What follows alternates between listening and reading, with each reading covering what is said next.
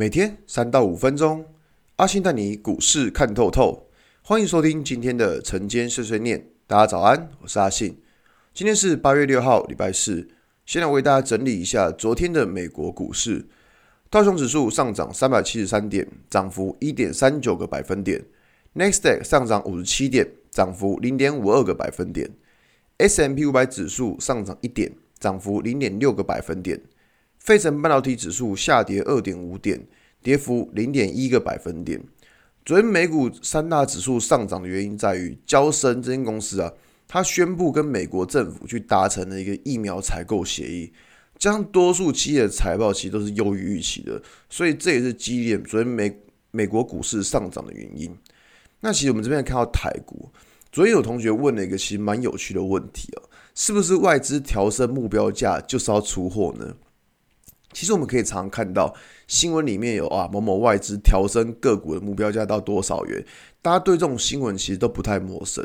有些人说是外资出货的方法，这个讲法其实不完全对啦。阿信大概讲一下这个过程。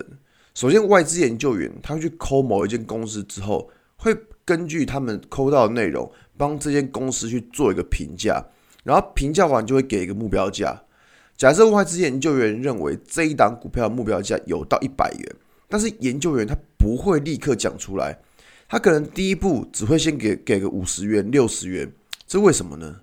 假设啊，现在的股价只有四十块，你一下把目标价调到一百元的时候，市场看到外资看得这么好，是不是会赶快冲进去买？那这样子筹码不就比较乱了吗？此外，如果外资一下子把目标价定得太高，万一接下来没有到，不是也很好笑吗？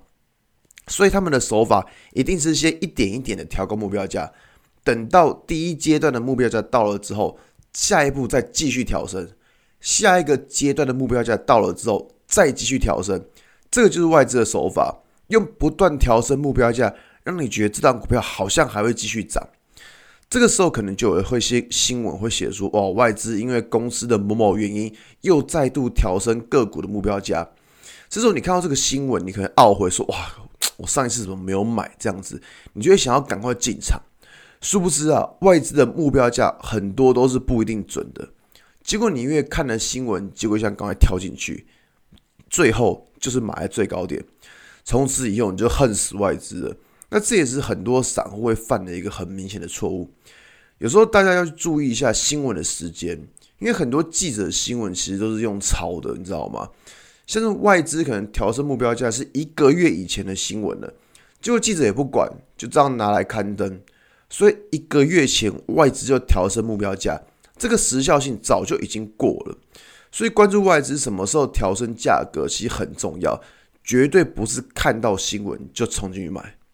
好吧，那今天的节目就到这边。如果你喜欢今天的内容，记得按下追踪关注我。如果想知道更多更详尽的分析，在我的专案《给通勤族的标股报告书》有更多股市洞察分享给大家哦。阿信晨间碎碎念，我们明天见，拜拜。